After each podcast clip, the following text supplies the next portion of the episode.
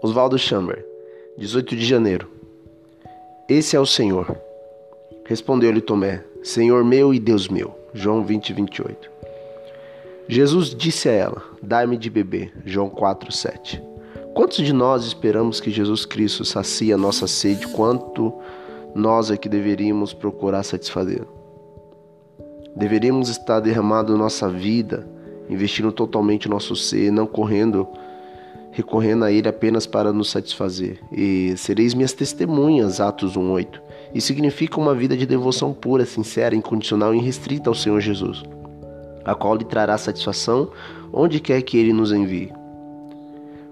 Cuidado com qualquer coisa que possa competir com sua fidelidade a Jesus Cristo. O principal concorrente da nossa verdadeira dedicação a Jesus é o serviço que realizamos para Ele. É mais fácil servir do que derramar nossa vida completamente aos pés de Cristo.